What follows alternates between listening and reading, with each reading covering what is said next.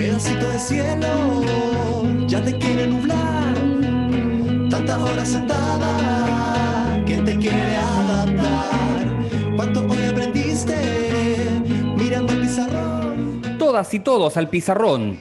Un espacio de reflexión y promoción del diálogo pedagógico desde las políticas educativas al aprendizaje post pandemia.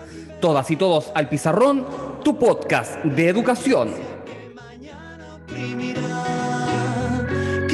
Jugando se aprenda más. El te piso me pisa, me suele cansar. podcast.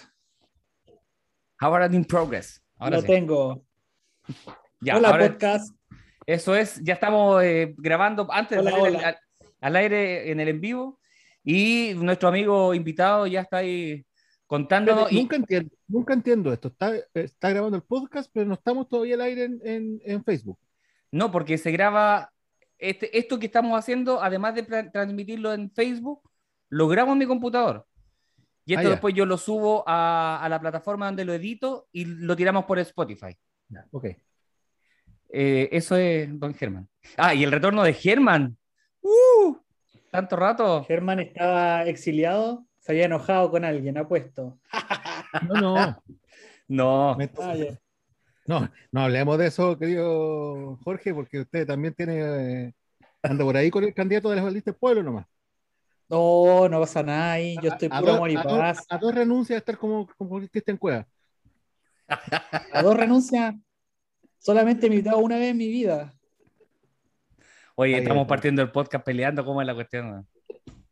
Para que Así, tenga. así- así- hay mucha confianza aquí. Sí, pues hay, hay muchas muchas pichangas. Oye, vamos a contarle a la, a la gente antes de salir al aire que estamos con don Jorge Ríos del Río, coordinador general del Observatorio Constituyente de los Ríos, abogado, Y bueno para el fútbol. Listo. amigo y bueno para el fútbol.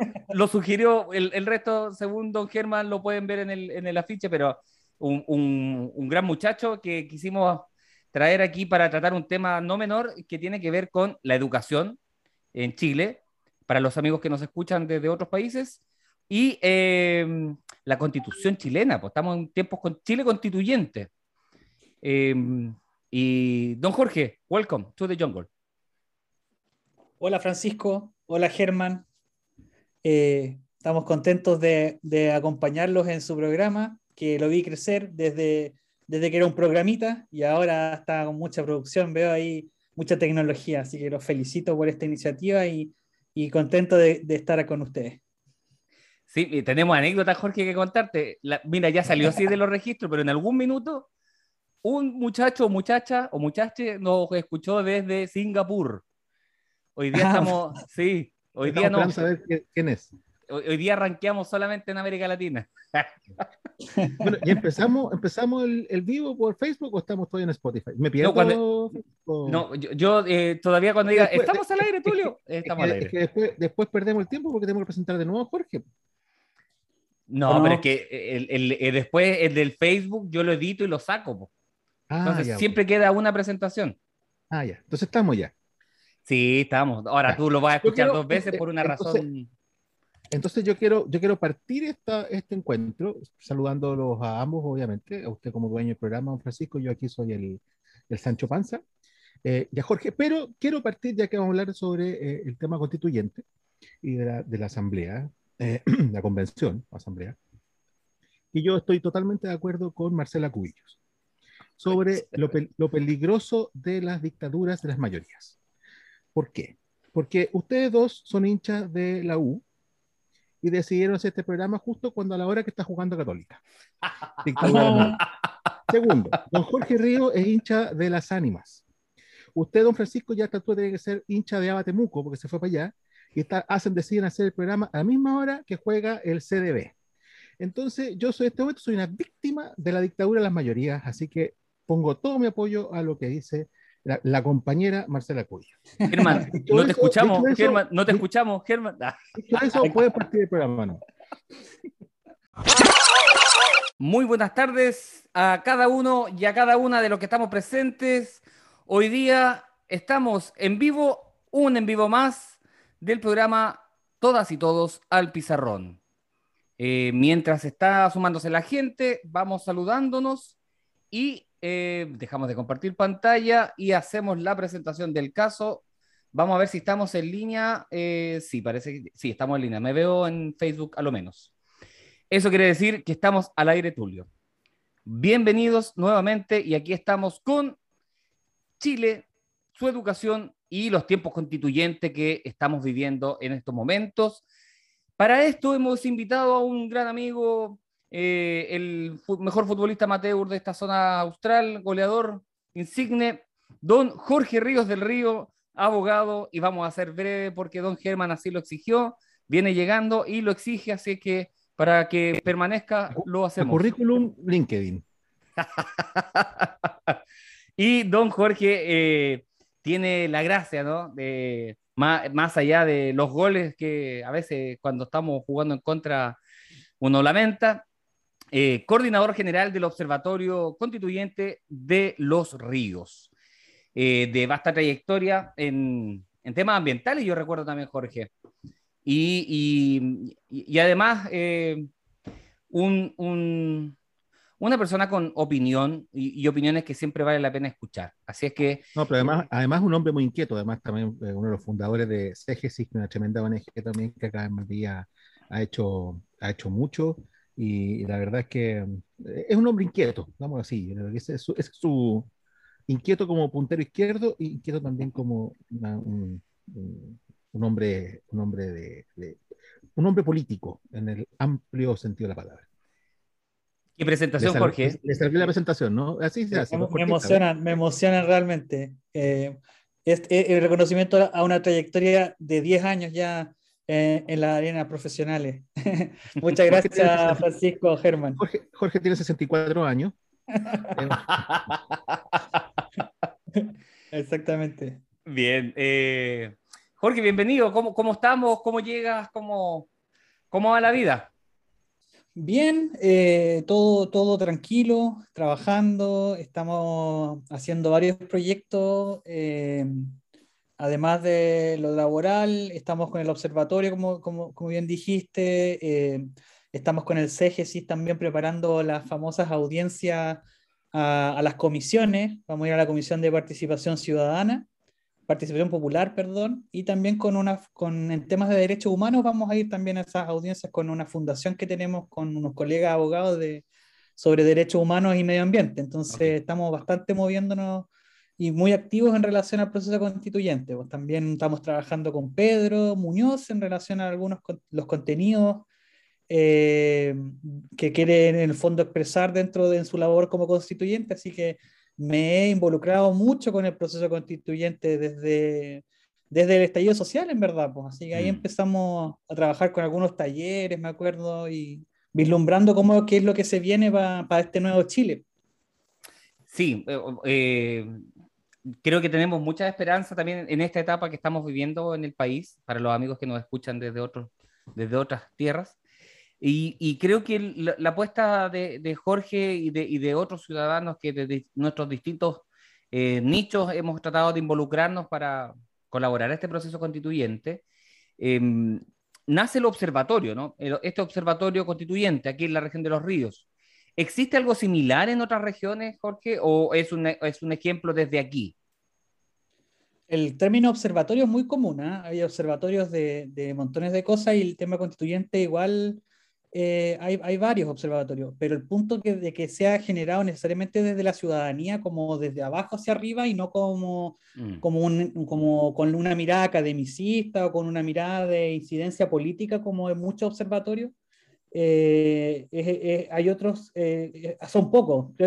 tenemos una alianza con unos del Ñuble, pero están como muy en una etapa mucho más de desarrollo todavía en comparación a lo que nosotros hemos ya institucionalizado, entre comillas, acá en, en los ríos. Pues, así que es poco común porque en el fondo la, ahí entramos al tiro de los temas de participación ciudadana, pues cuáles son los límites, cuáles son las flaquezas, y la principal flaqueza es el tiempo, o sea, ¿quién, quién puede dedicar tiempo a estos temas, a parar organizaciones, eh, mm. gente que en el fondo no tenga esos horarios tan draconianos. Eh, gente que pueda ge- levantar fondos de, de, de ONG extranjeras. Entonces ahí uno va viendo una fauna más o menos constante de, de personas. Entonces la idea del, observatorio fue tratar de, de partir asumiendo las falencias y eh, orientándonos a los puntos fuertes. pues. Entonces tenemos un diseño que es súper horizontal, eh, metemos gente que no necesariamente esté en el CGC, como la Bárbara Cox, que la Bárbara está, a mí, uno de los ejemplos paradigmáticos del- del- de, lo, de lo bacán que está el, el observatorio en el sentido de tener una persona que estaba súper comprometida con la comunidad, ahora vol- volvió, volviendo a los medios, haciendo como armando como, como, como toda esta lógica de, de información. Entonces, estoy, estamos súper contentos todos en el proyecto. Y, desde la falencia, desde la autogestión, vamos, vamos solucionando problemas y aprendiendo también de, de toda la gente que, está, que estamos trabajando ahí. Porque, eh, sí, tú, tú dices algo que, que- que es cierto, el tiempo juega un poco en contra, ¿no? Siempre. Em, también no es un proceso muy largo. em, un año para escribir una constitución no es un proceso, lar- un tiempo largo, a pesar de que muchos dicen, bueno, cada uno, he escuchado cada opinión y cada, cada, cada cosa también que se escucha por ahí. Eh, recordemos que la, la, la constitución, eh, la comisión Ortúzar, que, que, que realizó y llevó a cabo la constitución que nos rige hasta el momento, la del 80, en una dictadura, se demoró tres años y eran, eran ocho pelo- siete, siete pelagatos. eh, Siete pelagatos y siete pelagatos años. Con, con cariño. Y, y con como siete respeto- años, eh, los tres fueron como un borrador. Sí, con todo respeto lo de los pel- pelagatos, pero eran siete, digamos, ponerse de acuerdo entre siete no es tan difícil. Eh, entonces el tiempo es poco. Pero otra cosa, y que creo que tiene que ver con, con este espacio que, que, que eh, invitación a conversar con, con Francisco, que tiene que ver con el tema de educación, otra cosa que siento yo que va en desmedro es justamente la profunda ignorancia y la profunda eh, falta, de falta de educación cívica eh, en relación a, a- a este proceso. Es curioso porque efectivamente todos opinan, es como cuando juega la selección chilena, ¿no? A nosotros que nos gusta el fútbol, Jorge, sabemos que, bueno, nosotros tenemos que, unos, no sé, pues ver los partidos hasta de Deportes Valdía, acá fútbol, eh, o uno sufre con sus equipos y ve todo el, todo el año fútbol, ¿no? Pero de pronto cuando juega selección todos se creen expertos en fútbol y todos opinan de cera, digamos. Y, y, en esto creo, siento que en, en esto de la, de la del proceso constituyente pasa un poco lo mismo.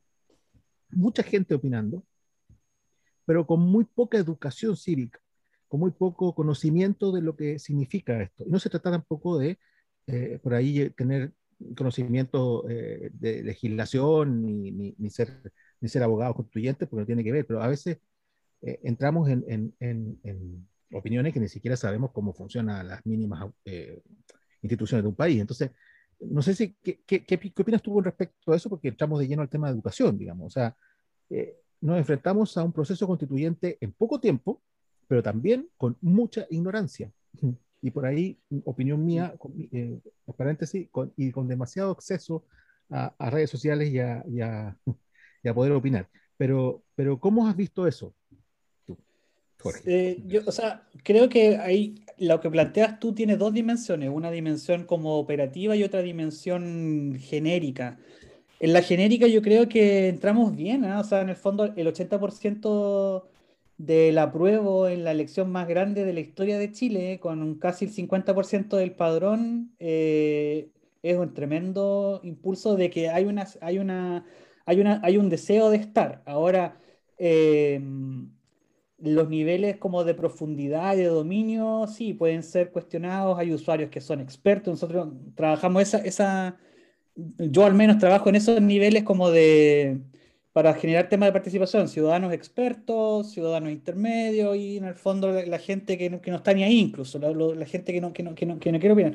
Pero todo eso es un universo de, de, de, opiniones, de conocimiento, de, y finalmente de identidades, ¿cachai? O sea, en el fondo, ¿por qué la persona que, que, que, confía en el fake news o confía o habla sin saber lo hace? ¿Me entiendes? Entonces hay, hay, hay, que, hay varias cosas que, que, que hay que plantearse, pero siempre desde una, desde una parada participativa, creo yo, que en el fondo no, no, no es bueno vetar ni... Da, no- por el hecho de, de, de barreras de, de educación o acceso, porque en el fondo también vas a, vas a estratificar eh, la participación, porque le vaya a dar mucho valor a los hiperinformados en, en medio de otros saberes. pues. Entonces, yo encuentro que, el- que la apuesta de, un- este proceso es, es como cómo lográis eh, hermanar eso, eso, que en el fondo es Chile, ¿ya? Querrámoslo o no, tenemos gente, eh, Chile por cuánto, 40 años de un sistema neoliberal que individualizó todo, tenemos una de las desigualdades más atroces del mundo, o sea, hay que, hay que lidiar con eso. Ahora, Pero la... el tiempo te juega en contra. Claro, claro, pero no, o sea, en un mes hacer lo que hizo, la hizo, hizo la, hizo la Ortúzar en siete años, yo encuentro que es súper virtuoso y normal. Y ahí hay un punto, que precisamente es el, alto grado de conflicto que se da en determinados espacios, que, que, que, son muy, muy, muy claves de, de nervios de la identidad chilena, derechos humanos, por ejemplo, ya que es como lo más reciente, lo más fuerte.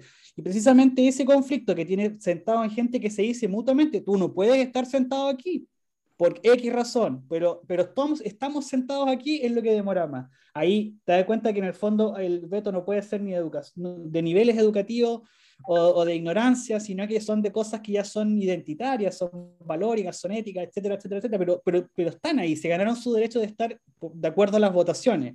Sí, lo ojo, que va, ojo, Jorge, lo perdón, que va a quedar, déjame no- terminar no eso, porque en el fondo le- la, la idea es como que esa posibilidad de convivir, cuando se genera el conflicto, se tercerice.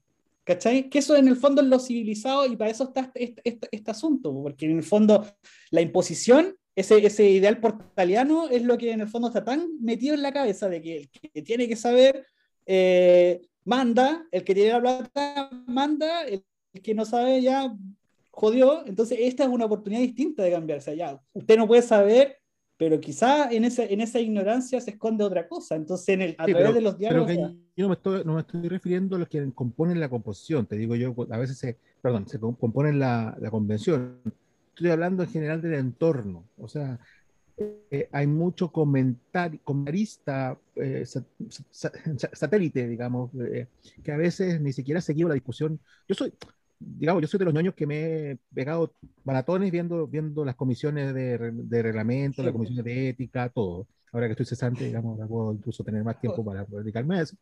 Eh, pero claro, yo uno aprende, aprende mucho, y aprende mucho de gente que, como dices tú, es muy letrada y gente que tiene el mandato popular y tiene el sentido común, tiene calle. Nosotros, nosotros defendemos mucho ese concepto acá con, con- con Pancho, el tener calle. Yo no digo la ignorancia ahí, digo la ignorancia muchas veces el de afuera que ni siquiera se da el tiempo de ver lo que está pasando en la convención y opina Sí, y ensucia y, y- y- ahí, a bueno, eso, ahí está el, tú- ahí, bueno, el fenómeno ahí eh, es- es- siempre ha sido así, ¿ah? así como que, o sea, la última editorial que, que, que subí y reflexionaba un poco de eso, o sea, la convención constitucional te gusta o no te gusta, pero, eh, pero está ahí generando un tremendo impacto comunicacional y precisamente eso eh, resulta interesante, que, que cuando tú te vayas al, al sector, cuando analizáis por qué no le gusta, te cuenta precisamente de eso, son puras prejuicios, de repente maniobras muy malintencionadas, polémicas que en el fondo se zanjan con los hechos.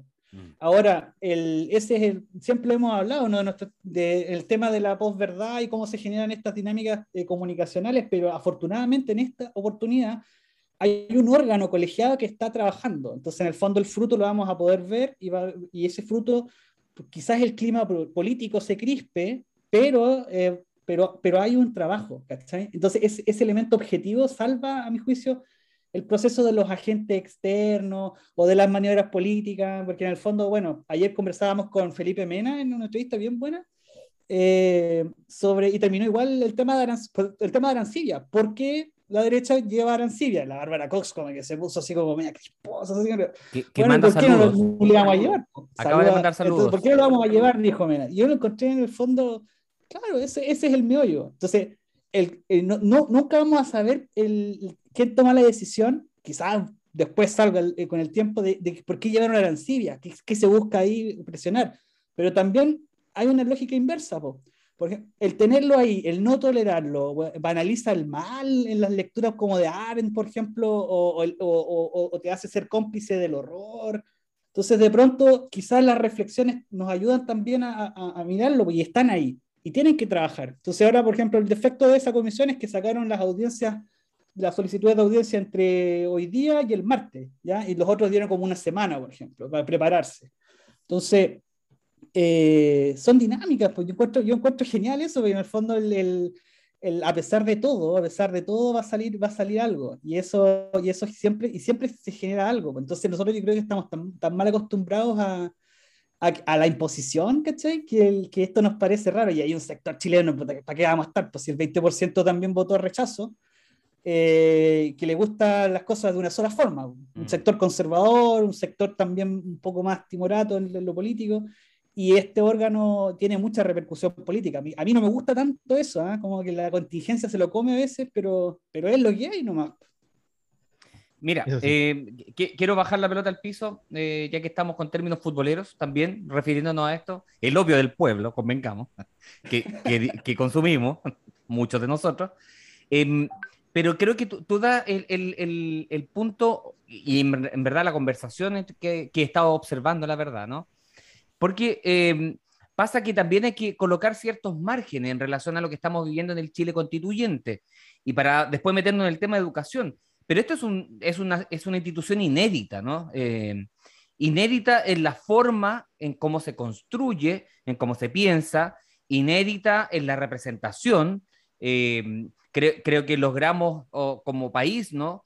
Derribar una serie de, de, de, una mala trayectoria o, o, de una trayectoria más bien eh, pobre en, en cómo aquellos que tenían la posibilidad de decidir eran siempre los mismos, del mismo nicho, eh, más allá de que uno piensa de, de un sector o del otro, eh, siempre seguían correspondiendo a las mismas familias de élite, ¿no? Eh, el, cuando, cuando, Elisa Loncón habla sobre el, los morenos, ¿no? que, que esta... La hermosa morenidad. Eso, la, la hermosa morenidad, ¿cómo no sentirse representado? Porque finalmente eh, hay una serie de, de, de, sesgos, de mitos que se van derribando y que, y, y que en, ese, en ese tránsito, obviamente, hay gente, como tú decías, que no le va a ser cómodo.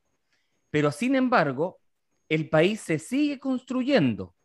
Eh, y llevamos un mes, ¿no? Un mes de una, de una, institución inédita en, en, los 200 años de, de, República.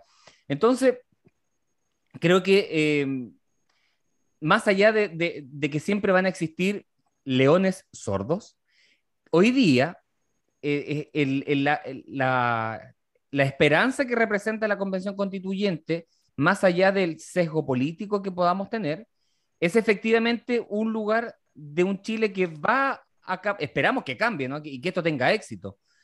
Por eso es importante instituciones como la que tú representas, Jorge, porque dan cuenta de, de quienes, de, de, de, ciudadanos que se organizan y, y, quieren colaborar.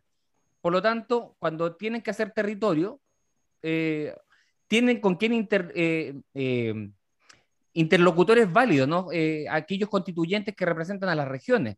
Porque además, ¿qué es lo que hace esto? Rompe el, o, o trata de romper. Yo, cuando hablaste de lo, de lo, portaliano, me acordé de Egon Montesinos cuando lo, también vino el pizarrón.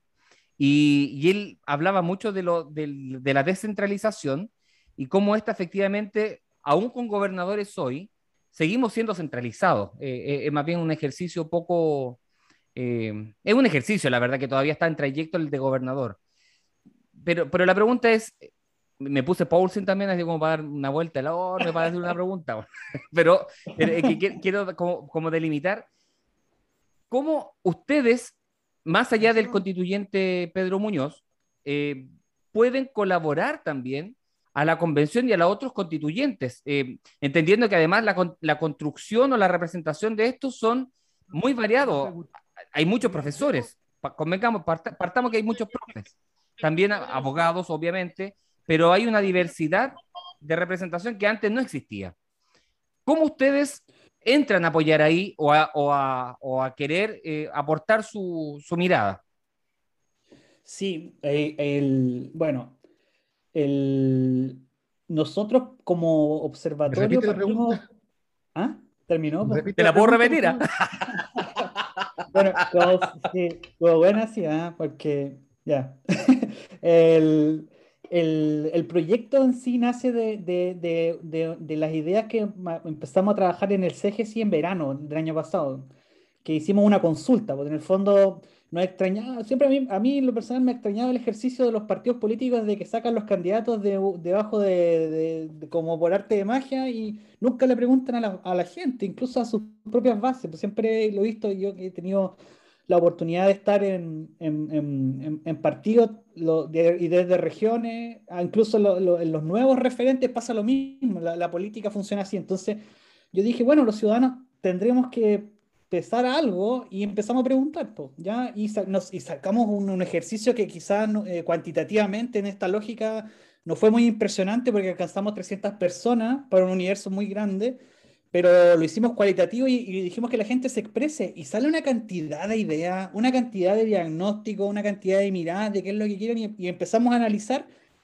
y anduvimos bastante cerca en el fondo de, de- de- saber, de, generar los perfiles de nuestros actuales constituyentes. Pues la, la región de los ríos tiene formas específicas de hacerlo. Entonces, partiendo desde ahí, de que en el fondo hay una, hay una voz que está súper eh, callada por las lógicas representativas, es que decidimos hacer este observatorio. ¿Y cuáles son las falencias en esta, en esta relación? La primera, a mi juicio, es el tema de la comunicación, pues hay comunicación muy sesgada, ¿ya? Y ahí, eh, como lo dice Germán también, hay comuni- comunicaciones poco, poco fiables, y eso es un primer frente que tú puedes hacer ya de- mirando, de, mirando un ejercicio de redes sociales, eh, analizando, generando síntesis, etcétera. Y también, un también queremos hacer eh, el otro punto, que es vincular a las personas con los constituyentes, Mm. ¿ya? Que como ser nexo. Pero ahí afortunadamente los constituyentes que tenemos están haciendo bien la pega, se, se, se vinculan harto con la, con la ciudadanía y convocan, etcétera. Entonces ahí como que nosotros lo veíamos como algo potencialmente eh, posible de ne- necesariamente motivante para hacer, pero, pero no. ¿ah? Y lo otro también es, es- es mantener esta vinculación de las personas constantemente con el proceso, a través de encuestas, a través de videos, programas eh, y propuestas. Ahora, ahora, hoy día recién publicamos la columna de una dirigente social de Coyico, Milena Barría, donde Milena nos cuenta de dónde, cuál es su, su visión del proceso. O sea, y aparte desde, la, desde las protestas de- del año 2019 hasta el día de hoy, como con, con su mirada local. Entonces, yo encuentro que eso, ese trabajo eh, es, es sumamente valioso de generar esta información, porque, porque, la, porque la necesidad que nosotros vemos también es, es- es de repolitización.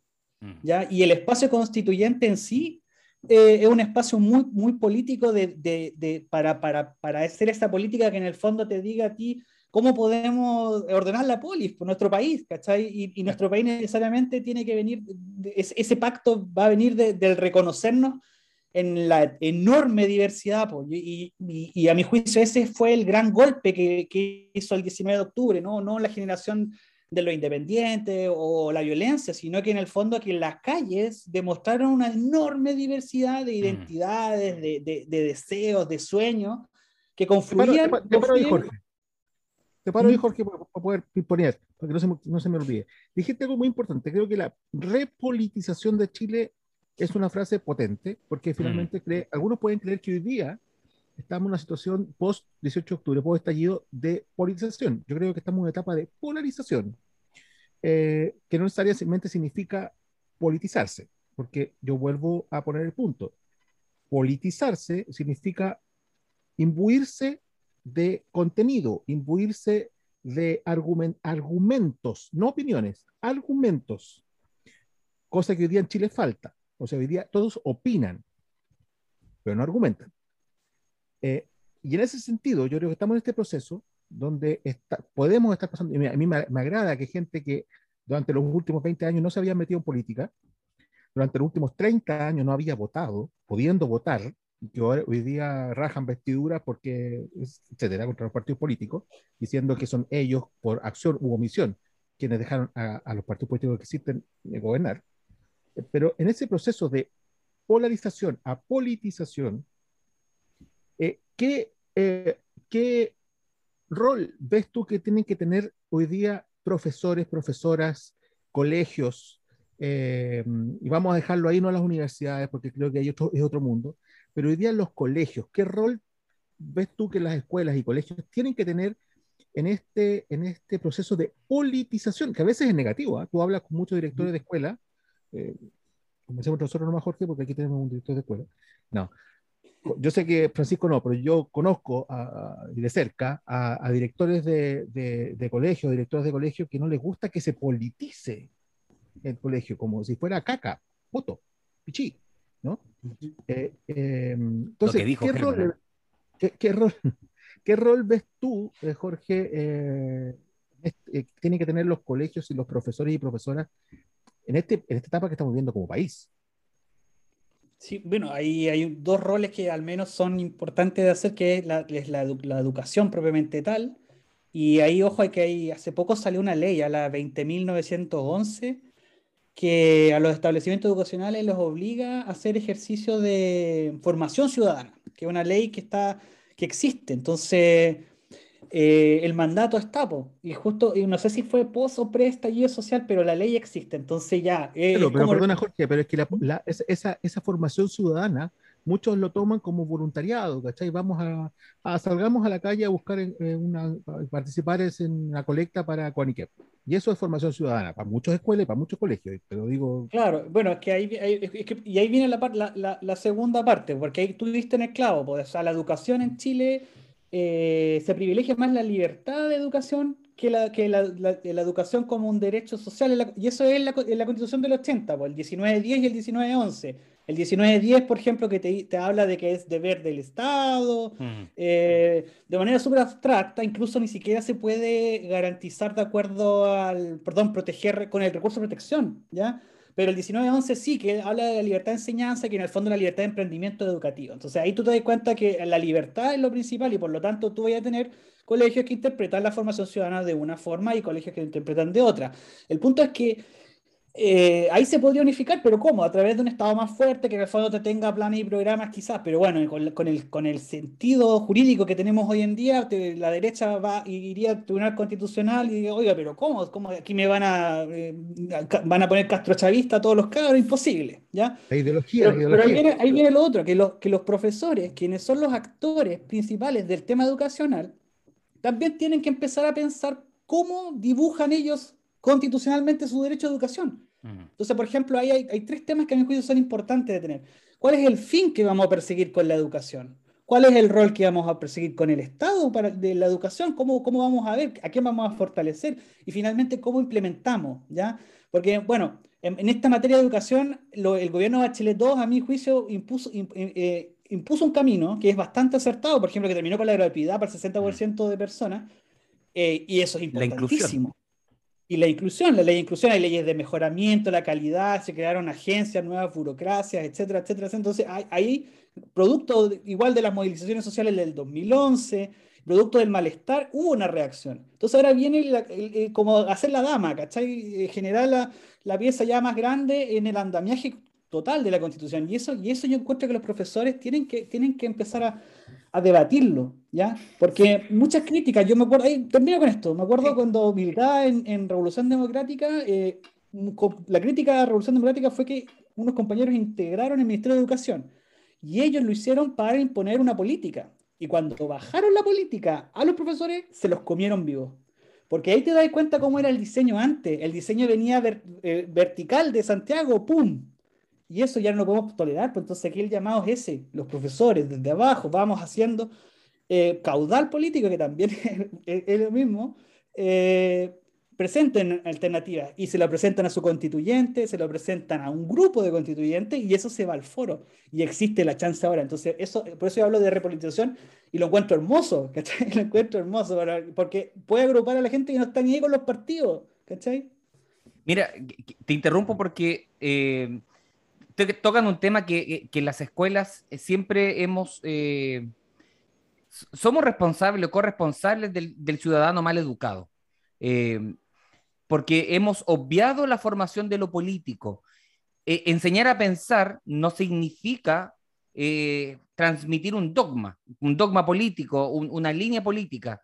Y, y, creo que ese error ha sido fatal también, porque por algo también hoy día la ciudadanía permanentemente se deja, consume consume información o datos, más que información, consume datos que tiene la desfachatez, y lo voy a decir de esa forma, de criticar a la convención constitucional, constituyente, perdón, eh, porque en un mes no ha hecho nada, ¿no? O sea, primero, nanaicito, besito en la frente, porque uno dice, eh, es un... Parece consejo profe. claro, lo, lo hablábamos al inicio, lo hablábamos al inicio del que, pueden escuchar en el podcast, pero decíamos que esta es una institución inédita, que en, la independencia de Chile no se había dado porque siempre fue por un grupo de iluminados que nos daban la luz. Hoy día, la Convención Constitucional eh, responde a la diversidad, o trata de responder a la diversidad del país. Eh, de hecho, irrumpe el mundo independiente, irrumpen los pueblos originarios, irrumpe la diversidad. Cuando, eh, y cuando eso sucede, hoy día eh, las escuelas tenemos la responsabilidad de formar el ciudadano, pero de formarlo en el pensamiento, en la posibilidad de que decidan, de que decidan que, eh, que decidan, la verdad. Lo voy a decir así, ¿no? Porque no les enseñamos a decidir, los, los instruimos, los entrenamos para, con una buena nota, eres bueno, con una mala nota, eres malo. Así es el detalle de- pero, de la mal- del mal pensamiento. Tiene otra cosa que ver, yo creo que Jorge va a estar de acuerdo. Eh, a- hay colegios en que ni siquiera tienen centro de estudiantes, eh, y los que a veces lo tienen así como por cumplir ya, que sean ahí ya una lista. O sea, todos tienen que cumplirlo, a lo menos. Eh, sí, Aunque esté en Sí. el papel, como los consejos escolares que papel, claro. que hay Pero a veces- a universidades, veces- universidades sin federación de estudiantes. por eso, por eso. Y, eh, claro, y lo hacen, ¿y cuál es el motivo de esto? Finalmente, para que no te jodan la pita. Entonces, es este, este control, ¿sí- ¿cierto?, de, de una de, un- de directora, director, rector, con lo que tú quieras, que finalmente ve eh, en la organización estudiantil como un cacho, como un problema, como un posible conflicto. porque le no, seguimos, y no hemos seguimos sido siendo educados en el diálogo. po. Por eso, y no lo vemos como una contraparte, que es lo mismo que los sindicatos, digamos, la empresa, las empresas cómo ven a a- al, al sindicato, como al cacho, cuando fi- finalmente es la posibilidad de una contraparte organizada con la cual negociar y con la cual dialogar, pero eso no sabemos hacerlo. Y finalmente esa cultura es lo que también hoy día vemos eh, en este temor a la, mm, a la, a la- a la convención. Yo siento que hay, o sea, es como los Juegos Olímpicos, ¿no? O sea, el- en los Juegos Olímpicos y nuestro fracaso en los Juegos Olímpicos es el resultado de una mala política educacional en lo deportivo. Yo creo que eh, eh, eh, este, estos ripios que tenemos a la hora de enfrentarnos a una, a, a un- a una dinámica como la Convención Constituyente viene de una mala educación política de años y años y años y años en Chile. Entonces también no cómo nos hacemos cargo, cómo hacemos cargo de eso. Cuando mm, ciudadanos que hoy día se dicen críticos, qué sé yo, dicen estos políticos. Bueno, el dictador en el 80 decía los señores políticos. ¿Por qué? Porque había, hay- existe el temor de pensar, de enseñar a pensar, de debatir. ¿Por qué? Eh, al revés, eh, eh, es la única forma de, de- construir lo que dice Jorge. O sea, no lo había visto desde el punto de vista que Jorge lo expresaba de, de la organización de la ciudadanía, ir al constituyente, presentarle alguna situación. Es verdad, no lo había visto así. De hecho, gracias. Porque eh, es, posible que efectivamente eh, en este año que, hay plazo para, la, para, la, escribir la constitución, creo que otras cosas más van a salir de manera satelital, ¿no? como satélites que van a, eh, circundar y que van a transformar, uno espera que se transforme como práctica de la ciudadanía. Y, ahí la libertad de enseñanza que tú decías, que, es lo que tú expresabas, Jorge, hoy día lo vemos replicado eh, con, el COVID, cuando el Ministerio de Educación, que debiese ayudarnos a las escuelas, al revés nos dice, hagan lo que puedan, les doy permiso para que los recursos que ya están lo gasten en el COVID, pero la inversión es cero y además hoy día me hace concursar, co- me hace competir con mis pares para que si yo quiero retornar, debo concursar para ganarle a mí, a mí, a mi colegio de- del sistema, a mi colegio público que me, me colaboro, debo competir para ganar un recurso para mi escuela. Entonces nos obliga, Sí. y el neoliberalismo sigue metido hasta, hasta la La masa, lógica diríamos, del ¿no? voucher. Sí, La lógica del voucher que al final terminó matando la educación pública, pues también la municipalización, eh, que querrámoslo o no, no es, un- no es también un tampo- Bueno, pero se está remediando eso y hay, hay como hay cierto nivel de, de coincidencia no en todos, obviamente, como, como, como, como se puede eh, prever, pero sí en un amplio sector de sectores progresistas de izquierda, que en el fondo eh, se quiere partir acabando con este modelo que segrega por ingreso eh, para garantizar por lo menos que la educación pública sea de calidad. O sea, en el fondo que ningún niño o niña nacido en este país se quede con una, con, con una mala educación. Entonces, esa meta yo encuentro que, que es súper importante. Ahora, vamos, ahora está pasando piola porque estamos todos en una fase de reglamento donde estamos poniendo en, juego cómo vamos a ir con, con esos argumentos pero de septiembre, octubre en adelante va a ser, van a ser esas las discusiones de fondo de Chile, qué queremos, cómo la vamos a hacer. Y eso, eso en el fondo es lo, lo, lo esperanzador. Obviamente, y aquí recalco, eh, la norma va a salir con nuestras virtudes y con nuestros vicios. Entonces, es muy típico que ese dicho que, que es súper cierto, que echa la ley, echa la trampa, va a pasar. ¿ya? Pero es, va a ser una norma que va a estar legitimada por un proceso inédito y por la participación posible de todos nosotros. ¿ya? Y eso ya es tremenda ganada. O sea, en el fondo yo además de esto vislumbro que la forma en que se está haciendo política en la constituyente, paritaria, con respeto del, del, del, del otro, eh, democrático, va a generar un estándar insuperable, o sea, en el fondo inevitable. cualquiera que quiera irse por otro lado, que quiera pegar los, los pencasos, los reencasos autoritarios, no lo van a pescar, va a perder votos. y eso es la, es la sede de Chile. Eh, adelantándolo eso, yo siento que, que, efectivamente nosotros somos, eh, finalmente nosotros somos nuestra educación.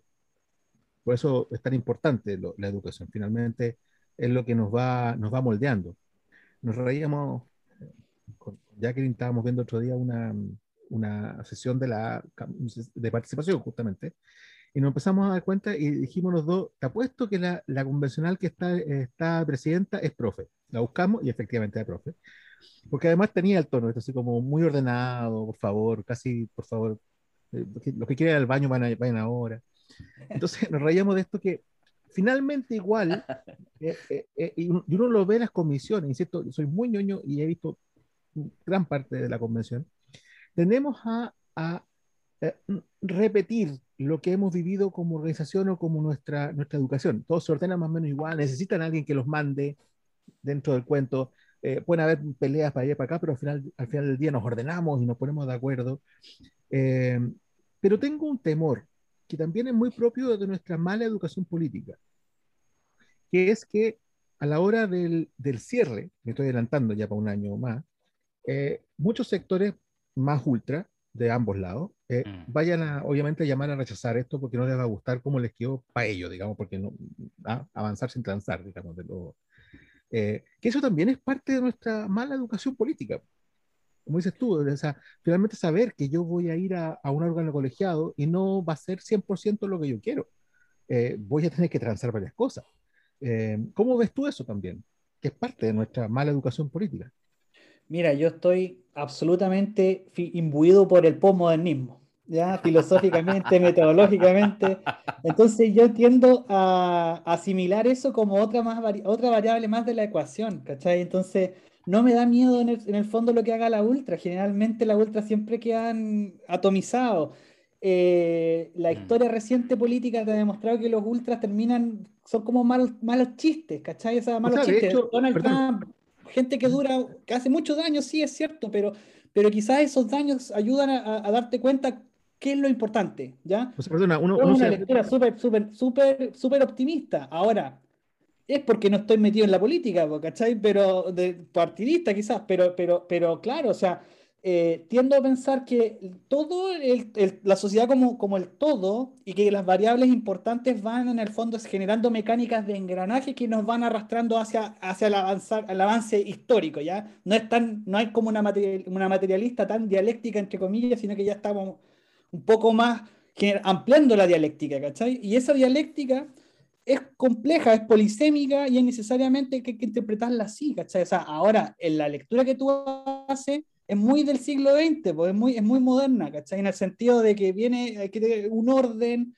y mm. ese canon es un canon de virtud, entre comillas, ¿cachai? Que, que, que hay que seguir, pero no se va a seguir, ¿cachai? O sea, te, compadre que le gusta quemar basureros va a estar ahí, pues ahí tenemos, por, o sea, tenemos los medios jurídicos legales para decirle, oiga, señor, ¿sabe qué? No, no, es legítimo que ande quemando basureros, ¿por qué quiere quemar basureros? Y ahí entonces, en el fondo, la sociedad se resguarda a sí misma en un asunto que yo encuentro virtuoso. Es como que eh, yo veo, hago la analogía con, con, la gente del observatorio que estamos como en la adolescencia, ¿cachai? Así como que nos pegamos un tremendo con como violencia y ahora estamos como decantando el asunto. Obviamente que, que, que van a seguir estos asuntos, estas violencias, ¿cachai? Basta, basta decirte lo que nos pasa acá a los vecinos de al lado, Araucanía. ¿Qué pasa en Araucanía, ¿cachai? ¿Por qué es imposible? Pero quizás con estas lógicas que se están instalando de hacer una política dialogante, que parta, parta por reconocer que, que, que, hay, que hay un otro, ¿cachai? Se avance. O sea, pero siempre hay que avanzar en orden. Y ahí estoy de acuerdo con, con la mirada, con, con, lo que, con lo bueno que nos dejó el, el siglo XX, porque en el fondo eh, eh, hay, hay, hay, posibilidades de, de, de, buena técnica, ¿cachai? Y de orden, ¿cachai? Hay buenas herramientas. Quizás la aplicación de la herramienta era muy sesgado y, y venía muy de, muy de la imposición. Por, pero, pero yo creo que va por ahí, ¿eh? y, y, en el fondo... Eh, yo te lo decía, perdón, para que, antes de terminar, te lo decía también porque tú, uno ve las comisiones que en las comisiones hay mucho mejor espíritu que en el plenario, digamos. El plenario es bastante eh, populachero, digamos. O sea, se saben que ahí se está transmitiendo, y ahí se, van, se mandan los, los raspones de pintura, eh, porque en las comisiones tú ves el trabajo y Bastante claro, porque hay muy, muy charchas las polémicas también, por ejemplo, sí, por supuesto. cómo andan reclamando porque, oye, porque no le, no le, no tiene una mesa para comer, cómo se le ocurre, ¿ah? Charcha la polémica, pues si onda es un mínimo, pues denle una mesa a esa gente, ¿cachai? Oiga, pero ¿cómo? ¿cachai? Señora, déjeme hablar. No, pues. O sea, no, pues. Pero la gente, yo creo que, que, que, se, que, de acuerdo, bueno, la gente que está como cercano se ríe nomás. A mí me tocaba ver hasta que los mismos constituyentes terminan riéndose. Y, y, las, y las comisiones, como tú decís, claro, es, es otro mundo. El, porque, porque generalmente lo eligieron con pinza y hay gente que sabe de las cosas, está metido y le gusta, y es una oportunidad. Participación ciudadana para mí es como jauja, así como tan, tan, e, ellos, yo creo que ellos inventaron esa cosa de ir a andar haciendo la ronda en el, en el, en el jardín, ¿cachai? Lucha pinto, como, lucha pinto, allá, ¿cachai? Pero derechos humanos no, pues, ¿cachai? En derechos humanos están, pero es, y ahí está Chile, pues, ¿cachai? Ese, ese, ese es el Chile, la parte más dolorosa de Chile, pues, la, lo, el trauma, por el que nos instituyó lo que estamos cambiando. Ahí está el, el, el el rebencazo adolescente de yo, esta yo, yo, veo, yo, yo veo a, esta, a, esta, convención como un gran curso de colegio. y cómo se comportan igual algunos. Bueno, por eso tiene, tiene, mucho sentido la pedagogía crítica, ¿no? Pero, oye, eh, quiero leer algunas cosas del Facebook que nos han dejado saludos. Bárbara Cox, saludines. Alexis Insunza, gran tema, saludos.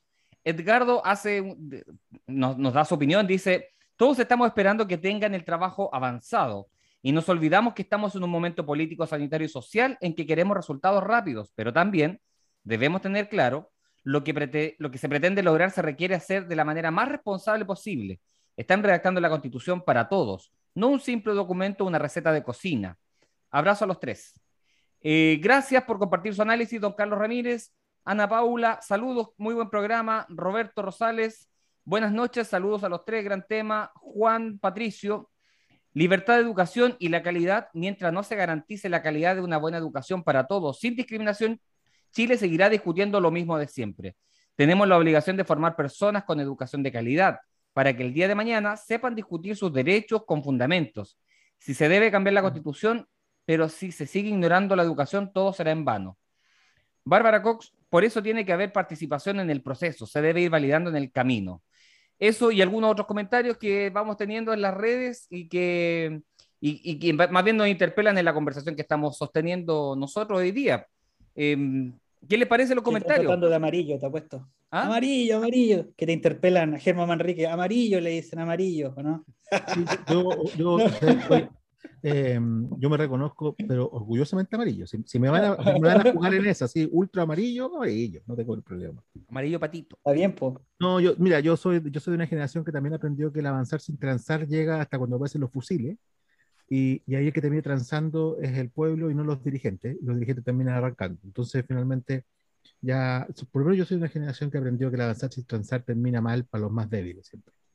Eh, y por eso creo tanto en el diálogo. Puedo ser muy, muy moderno, como dice Jorge, pero sí, yo soy, prefiero, sé lo que significa ese dolor. Entonces, mm. si me dicen amarillo, Soy como Sí, Bart Simpson de Lo amarillo. decía la gente del chat.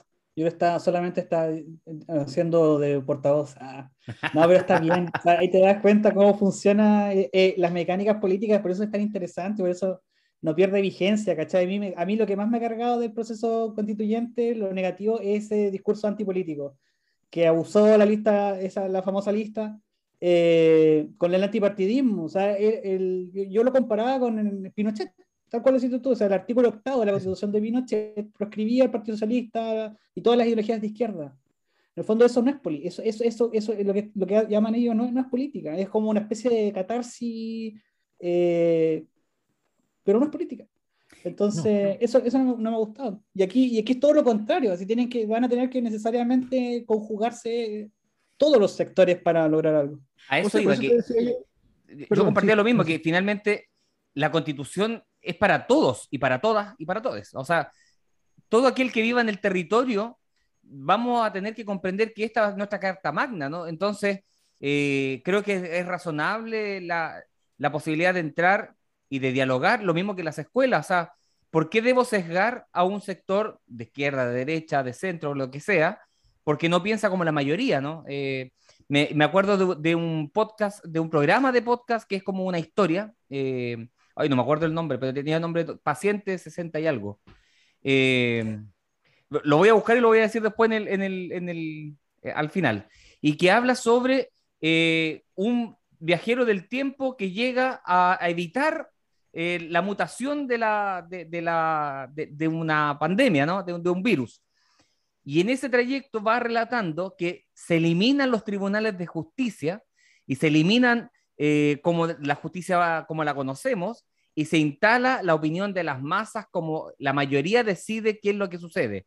Que al principio era muy bonito, eh, me, me acordaba de Twitter y de todos estos eh, pontífices que tenemos en, la- en lo- en las redes sociales, pero que finalmente termina siendo tan, eh, tan complejo para la ciudadanía que, eh, que, que empieza a deconstruir y a destruir más bien la sociedad de ese año. O sea, estamos hablando como de 50, 60 años que venía del futuro este, este muchacho. Es, un, eh, es ficción claramente, eh, No, pero pero ahí hay, una- hay un símil de la vida real que, por ejemplo, la cultura de la funa. eh, ahí mismo iba, a eso mismo que tú estás diciendo, Jorge. Sí, pues la cultura de la funa se genera un nuevo, un, o sea, mi tesis súper eh, rayada nomás, así, ah, sí, no, no muy seria, es que el vacío que dejaron los, los, los sensores éticos de la sociedad, llámese Iglesia Católica, por ejemplo, que era tan grande, está siendo llenado por otras moralidades, que son las moralidades eh, eh, históricamente postergadas, que se están erigiendo también como, como sensores, ¿ya? Y eso a mí, a mí me parece eh, cuestionable. Caso Pero- 63, así se llama, caso 63. Ah, ya. Pero bueno, el, el punto que genera esperanza y son las, son las votaciones. ¿ah? Yo creo que la, que la gente está esperando una salida institucional. eh, la- el conflicto, el- la revuelta social con todas sus víctimas, con todos los presos, con toda la gente que, que fue vulnerada en sus derechos humanos, con toda la gente que perdió propiedades, que perdió sueños, etcétera, eh, se está decantando a través de la institucionalidad se está decantando a través no de, de- de la interacción eh, de las Fuerzas Armadas, que fue solicitada por el presidente de Chile y ese ejército le dijo que no, precisamente por la experiencia y la, y la, y la- y la- y la gran tarea de, de- de montones de colegas abogados de derechos humanos que instauraron una cultura de derechos humanos para este país, que tiene a los presos, a los presos del 73 en Punta Peuco, que quizás eso no puede, no puede, no puede ser eh, el ideal de preso para toda la gente, pero están presos, y el, y el cuerpo, el cuerpo armado tomó conciencia de eso, no quiere terminar viejito mu- muriendo en la cárcel. Entonces, eso, eso yo creo que demuestra el tremendo esfuerzo de la sociedad chilena por ir superando su propia historia. Entonces, que vengan personas a reivindicar discursos de violencia, a mí me parece que están fuera de juego, están offside, se quedaron atrás en el año eh, 80, ¿cachai? Estamos avanzando, estamos conociéndonos, estamos aceptándonos, eh, y, es- y esa aceptación eh, el- el- el- eh, nos requiere esforzarnos, ampliar, a- eh, como generar ese esfuerzo, que ahí no sé si existe esa figura en la educación de, de abrir la cabeza a, a nuevos conocimientos nomás, a, a- a ent- intentar entender al otro, investigarnos, ¿cachai? Y ahí, y ese desafío, a mi juicio, es, es- es potente y el mejor escenario que, que- que tenemos es este, ¿ya? Sí, sí, o sea, existe forma y, y- y creo que estamos también transitando en educación en eso. Estamos transitando en, en- en meros pasadores de materia, como éramos los profes eh, de antaño. Hoy día, a- cuando uno habla de, de- de enfocarse en habilidades o en la formación de habilidades de los, de los estudiantes, es también una exigencia al profesor en su didáctica y es una exigencia también que va a aportar en que el, niño y la niña, el joven, la joven, va, cuando, cuando egrese de cuarto medio, su forma de, eh, vincularse con la, con, la, con la comunidad, con la, con la sociedad, no va a ser de espectador, no va a ser de un consumidor, de alguien pasivo, sino de alguien que participa, que está activo, que, que, trata de, de aportar a la, a, la, a, la, a la sociedad, ¿no? Eh, cuando entramos en, en elementos como el de la pedagogía colaborativa, la pedagogía crítica, que es, una, es, una, es un trayecto que de los, y, y además pedagogía latinoamericana que viene del sur con Paulo Freire. Pero lo que tú dices que eh, precisamente el, eh, que- creo que la violencia queda upside, pero cuando venga de donde venga, sí, sí, está bien, lo entendemos. Y, y también entendemos que tratamos de comprender por qué la violencia sucedió. Pero creo que el desafío hoy día es efectivamente eh, empezar a derribar el- el- los- las propias barreras que tenemos nosotros mentales, eh, emocionales, de, de, de de no salir al encuentro del otro, de no ir a dialogar, de, de, la trinchera, ¿no? La- creo que la política de la trinchera ha- ha hecho bastante mal. Y, y cada vez que uno hace eso, finalmente eh, es, un, es un tope para el desarrollo del país. Por eso es que seguimos siendo subdesarrollados además. O sea, eh, estamos teniendo eh, eh, conversaciones que países más capitalistas o, o de un capitalismo igual lo resolvieron hace rato, que son los derechos sociales. Y sin embargo, aquí nosotros todavía estamos peleando si, si la escuela de aquí o la de allá es mejor o no, o, o- o- o internamente creemos que mientras más pagamos, la, la educación tendría, es mejor. Y Por también hay un elemento que, que- hay un elemento igual que a mí me gusta mucho, que, que es que las clases bajas también se han educado. Que, muchas generaciones de primeros profesionales están saliendo y ahí hay que reconocer el, tremendo, a pesar de lo criticada que fue esa política de haber abierto la universidad con los créditos y todo a muchas, a muchas personas. Y esas personas tienen, que vienen de abajo, que saben el esfuerzo de un obrero, que saben el esfuerzo de- de- de vivir como un pobre, eh, están dando eh, sus esfuerzos como profesionales. ¿Cachai? Mm. Y hay miradas distintas que, que, que, que, fueron cerrándole el espacio a ciertas hegemonías que eran tradicionales, casi como dogma, en los profesionales mismos. Mi, mi, mi, mi, mi carrera, por ejemplo, la abogacía, eh, era una carrera muy conservadora. Y hay, ahora hay, hay abogados para todos, los- para todos los estilos, de todos los orígenes. eh, y, y es interesante ver eso, cómo, cómo la sociedad, a través de la educación, va generando sus propias superaciones. Y ahí viene ese concepto que también tú lo puedes empalmar con, la, con, los, neo- con los neoliberales de la movilidad social. ¿Cachai? Mm. La En el fondo la clave es educarse y para mí es, im- es importante, y decirlo antes de irnos, eh, es eso, educarse, lo, lo- como dice la jueza, lo más que pueda. hasta- a- a- Sean al- al felices. punto que más pueda, y sea, y sea respetuoso, porque, porque ahí usted va a descubrir, o sea, el proceso de estudio es el proceso de, de enriquecimiento personal que todos tenemos que, te- que tenemos que, al cual tenemos que exponernos, y después de eso vamos afuera y se generan dinámicas, y, y- y es eso, eso, eso es una sociedad que a mi juicio es virtuosa, y por eso eh, cuando toque el tema de educación en la Constitución, cuando haya que hacer el 19-10 de nuevo, ahí hay que ir con Tuti, hay, Sí. que ir, hay que ir con los conceptos de, de que el Estado se haga cargo de ese derecho, que garantice calidad, Y, que y se de haga- que- verdad, que pues, no, no un signo. pública, Bueno, Claro, y que tenga un la doctora Polo. Que tenga un fin la educación. Ese tema igual es importante, vaya, vaya, e- ese- Sí. eh, ¿cuál es el, fin? ¿Para qué queremos educar a la gente? Eso Y ahí vienen todas la- la- la- las críticas que han hecho movimientos importantísimos en los últimos años, como el feminismo. Tenemos que educar a la gente en un paradigma no machista. Tenemos que educar a esos hombres a no ser machistas. ¿Cómo? A través de, de- de- de meter ideas. Y el proceso educativo es eso. Tenemos que hacer un, un- un pensamiento plurinacional. Y eso es el desafío del, del siglo XXI. Sí, Oye, cre- Jorge, perdón, perdón. Dale, dale. Francisco, para que tú termines después, cierres. eh, Yo yo, iba a hablar de hip hop, pero después. Sí, no, no, por favor. Eh, no, Jorge, bueno, yo soy periodista, tú eres abogado, Francisco aquí es el, el profesor, el maestro, como le dicen, ¿no? Me falta Eh, mucho para eso. ¿verdad que ahora ti- ahora tienen un Paulo Freire es maestro- maestro. Yo soy un maestro, profesor. es maravilloso. Paulo Freire Eh, es un pero- maestro. Sí, no, pero Jorge y yo voy a- vemos la educación obviamente desde afuera, eh, desde incluso áreas distintas, de la comunicación, de la política. Pero, ¿cuál, cuál, más allá de lo que tú acabas de decir, que creo que tiene todo el sentido, pero estamos como, comenzamos la conversación en contra el tiempo, nos queda un año. Un año donde no sé qué porcentaje, pero Chile va a cambiar, va a cambiar su, su, su, su paraguas, va a cambiar sus reglas. Eh, por lo tanto, no, no veo otra oportunidad mejor para poder educarnos en política, ¿cierto? Edu- re- Mm. reencantarnos con lo que significa eso. O, eh, paréntesis nuevamente, uno ve los gringos, por ejemplo, que el tema de la constitución se la saben. Los, los niños lo, la estudian en el colegio. Las enmiendas. Sí, sí, no, ellos, ellos conocen muy bien su constitución, bueno, es cortita, pero además la conocen muy bien. Nosotros no. Eh, entonces, está este, este, este momento, este año, donde tenemos esta oportunidad histórica eh, para aprovecharla. Eh, ¿Qué esperas tú, qué esperas tú, esperas tú de los docentes? ¿Qué esperas tú de, estos espacios, de los colegios, de, mm, de- insisto que voy a dejar la universidad al lado, pero la escuela, los colegios, los liceos? Eh, ¿cómo, ¿Cómo los ves tú? ¿Cómo te gustaría que tomaran eh, este testimonio y, y- y aprovecharan este año? ¿Cómo, cómo lo sueñas?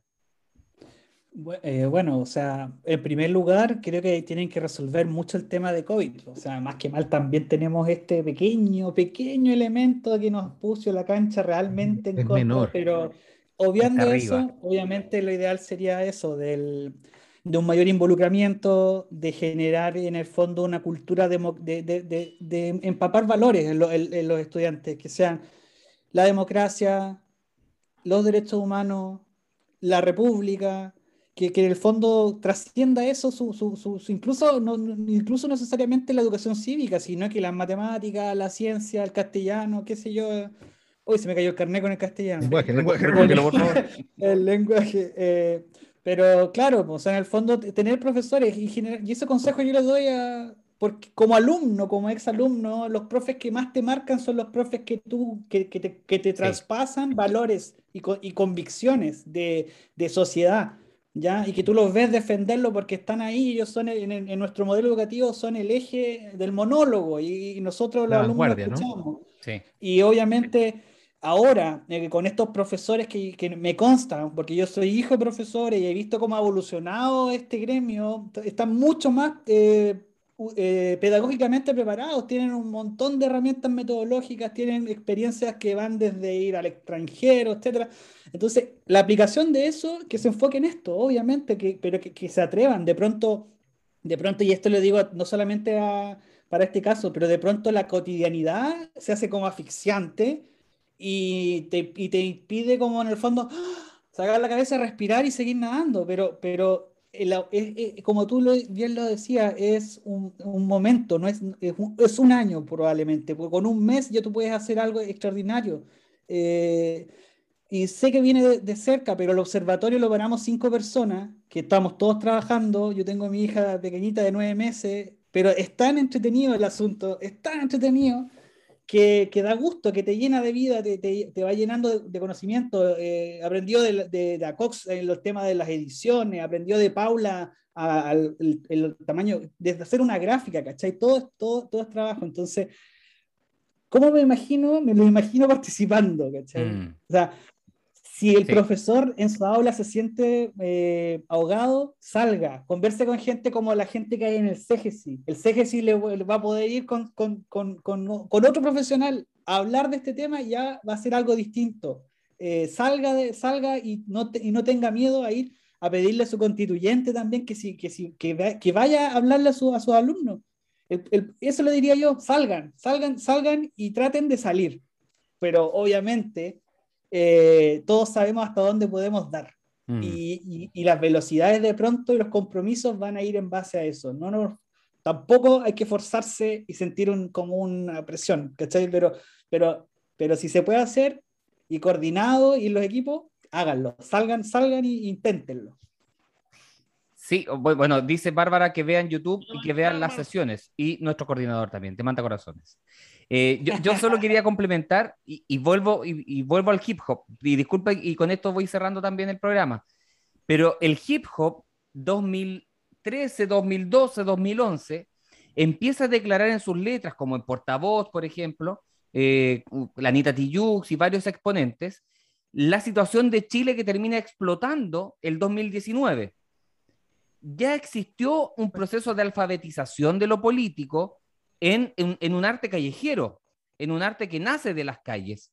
Eh, por eso también cuando uno vuelve a escuchar, a mí, a mí me escucho, me gusta a mí además esa, esa, esa línea de la música, y, y escucho las letras, eh, comprendo que lo que pasó el 2019, el 18 de octubre, ven- viene hace harto rato fraguándose, el malestar, la, la, el, el- el- la desilusión, ¿no? Eh, creo que, y, y estamos de fondo escuchando un partido. ¿Gol de quién? Gol de la Cato. Ah, muy bien. Eh, y, eh, y hoy día el, el elemento que nos trae nuevamente, si vamos a escuchar las letras de, de estos cantantes de, de- de hip hop de hace 10 años atrás, vamos a ver las razones de cómo esto se fue generando desde la comunidad, desde, desde el pueblo, ya que les gusta tanto.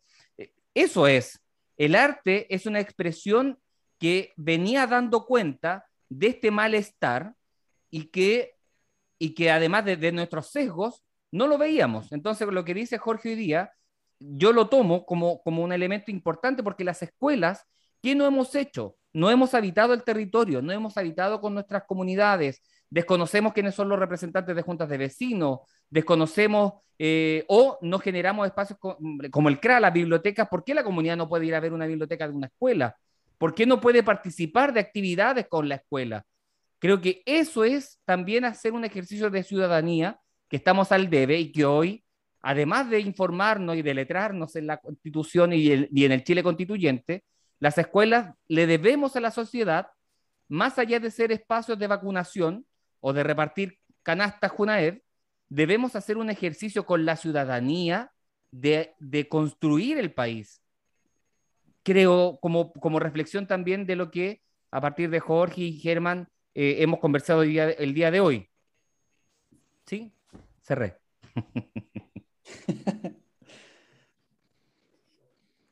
Ah, yo estoy de acuerdo, lo mismo, eh, perdón, pero totalmente de acuerdo. O sea, eh, eh, yo creo que es, es- es mo- ajá, hay momentos para dejar la pasividad y, y este. No, no, no siento que no hay, no hay otro. Eh, en general, en, en- en tres años, o sea, si uno se para el, en, no sé, pues en, en marzo del 2019, ni, ni imaginábamos lo que estábamos por, por vivir, ¿no? Nada hacía presagiar. Nada hacía presagiar. Entonces, pero, pero la pasividad, eh, recojo el, el llamado de ambos, digamos, es, efectivamente, si, si por ahí usted no tiene, no tiene mm, o no está entendiendo el proceso, busque. Hoy día está el observatorio, eh, síganlos, observa, arroba observa los ríos. En, en Twitter, por ejemplo, están en Instagram. eh, moleste a estos muchachos que, que, que, que tienen toda la voluntad y que y finalmente eh, pida, pida que le expliquen. Eh, no, se que, no se quede con el, con el, Mm. con el comentario eh, cizañero de redes sociales, con el comentario fácil en Twitter. Eh, hay gente dispuesta, dispuesta y disponible para poder educarnos eh, en, este, este, este proceso. Entonces, eh, el llamado es ese, ir, a las fuentes, eh, siempre hay un amigo ñoño por ahí que como uno está pegado todo el día en la, en la convención, pregunte, pregunte, eduquémonos, porque, porque efectivamente, le guste o no, haya aprobado o rechazado, en un año más Chile va a ser distinto. Y es importante también que todos nos, nos empapemos de, de, de esas reglas nuevas que vamos, vamos, vamos a tener. Por mi parte, eso, eh, saludar a Jorge, felicitarlos por la pega que están haciendo, eh, al igual que varias otras organizaciones en Chile, creo que en eso, en eso se está haciendo una pega bonita. Y sobre todo infil- infiltrar a las redes sociales con información fidedigna, porque está demasiado contaminada, pero bueno, Sí. es así. Eh, la libertad de expresión un poquito sobrevalorada, creo yo, pero ese es otro tema que alguna vez podemos conversar. Eh, eh, y nada, pues, eh, agradecerte, Francisco, como siempre, y, y dejo el- para que cierre Jorge también con la Sí. Jorgito, sus palabras al cierre. Y, fe- y felicitarlo. Muchas gracias por, por la invitación, gracias por las felicitaciones, Germán. Eh, también hacer un llamado a los estudiantes, ¿ah? eso no se me haya quedado en el tintero, porque además de los profesores, los estudiantes también han demostrado en la historia de Chile que son un motor profundo de mucha energía, cambio y, y deseos que, que, que- que- y y este proceso, claro, no, niñas, niñas y adolescentes están excluidos por un asunto jurídico, pero, pero nada implica mostrar la voz, ¿ah? La voz eh, de ustedes existe y llamarlos a, a participar. Y en eso, eh, el Observatorio Constituyente de los Ríos, como una iniciativa de la ONG Cégesis, eh, con un equipo estable de cinco personas, estamos al servicio de nuestra comunidad Estamos al servicio de la región de los ríos, con, con una mirada de- desde la región de los ríos muy, muy territorializada. Estamos haciendo redes con comunas, también queremos descentralizar esta región. Salimos desde medios en los lagos, nuestro programa, por ejemplo, los viernes, y los invitamos a eso. Gracias por el espacio para poder difundirnos. Tenemos un programa que se da por la FM Pulso los viernes a las 17. Eh, tenemos ahí varias entrevistas interesantes con Ramona, con Felipe Mena. La próxima semana eh, tenemos a Aurora Delgado, luego Pedro Muñoz y finalizamos con eh, don Víctor Antilef. Eh, síganos en Twitter, arroba observa los ríos, en Facebook y en Instagram. Y también en YouTube, donde vamos subiendo el asunto. Así que tenemos todos los canales posibles. Y lo principal, si ustedes tienen ideas, si tienen columnas de opinión, si quieren hacer un video, si quieren hacer una poesía, nosotros lo vamos a publicar. Lo vamos a publicar. Y si quieren hacer hip hop, como, como le gusta a Francisco, también. Porque el observatorio es un proyecto comunitario ciudadano que, que está al servicio. Es tecnología social. Estamos haciendo experimentos entre todos. Así que De lo analógico a lo digital. úsenlo, úsenlo. Está ahí, está ahí. Eh, Muchas gracias, Jorge. Va- Para la otra, ¿Perdón? Francisco, vamos a ocupar, para la otra, Francisco, vamos a ocupar el, eh, los, los, eh, los dos tercios para fijar la hora del programa, por favor. Bueno, bueno, don Germán. Acuso recibo. Que haya diálogo, por favor. Oye, eh, mayoría. Yo creo que esta invitación para terminar y agradecerle a Jorge, al Observatorio Constituyente de los Ríos, eh, a Germán también, que retorna y con todo el cariño porque él es, eh, él es de la casa, y, y- y a Jorge y, y a todos los que trabajan contigo, de verdad, nuestro agradecimiento como ciudadanos, ¿no? De acá, de eh, esto se hace no necesario, sino urgente, diría ahí un profesor que tengo, Rodrigo. Se hace urgente porque nos llenamos de gasnápiros, gasnápiras y gasnápires. Eh, no sea uno de ellos. Eh, para eso es necesario que eh, se informe por espacios como el Observatorio Constituyente de los Ríos, salga de los medios del establishment para, para, para informarse y, y los constituyentes están a un clic. Hoy día en la sociedad digital... Cite, ¿sí? cite a la doctora Polo Nuevo, sí, cite a la doctora Polo Nuevo para que. Eh, edúquese, edúquese, lo más que pueda. La Pero- mejor cuña. Eso, la mejor cuña. Pero la verdad es eso. Yo creo que la invitación a que dejemos, además de ser un país de gasnápiros, que, que lo único que hace es destruir aquello que nos debe convocar, el bien común, el bien superior, que finalmente es un país digno, que eso es lo que queremos. Eh, saludos, Jorge, abrazos, Germán. Eh, gracias a los que estuvieron con nosotros hoy día conectados en línea. Escúchenos también en Spotify, síganos en Spotify en todas con X al pizarrón. Eh, nos puede seguir en Spotify, aquí mismo y en cualquier parte del mundo. Aguante la U. Lo siento, Germán. Aquí vamos 2 a 1.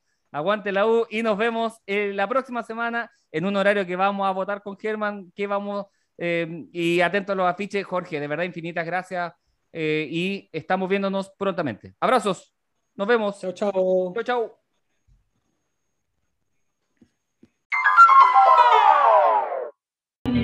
Pedacito de cielo, ya te quiere nublar.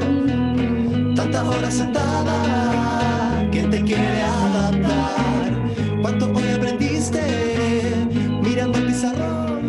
todas y todos al pizarrón, un espacio de reflexión y promoción del diálogo pedagógico, desde las políticas educativas al aprendizaje post-pandemia. Todas y todos al pizarrón, tu podcast de educación.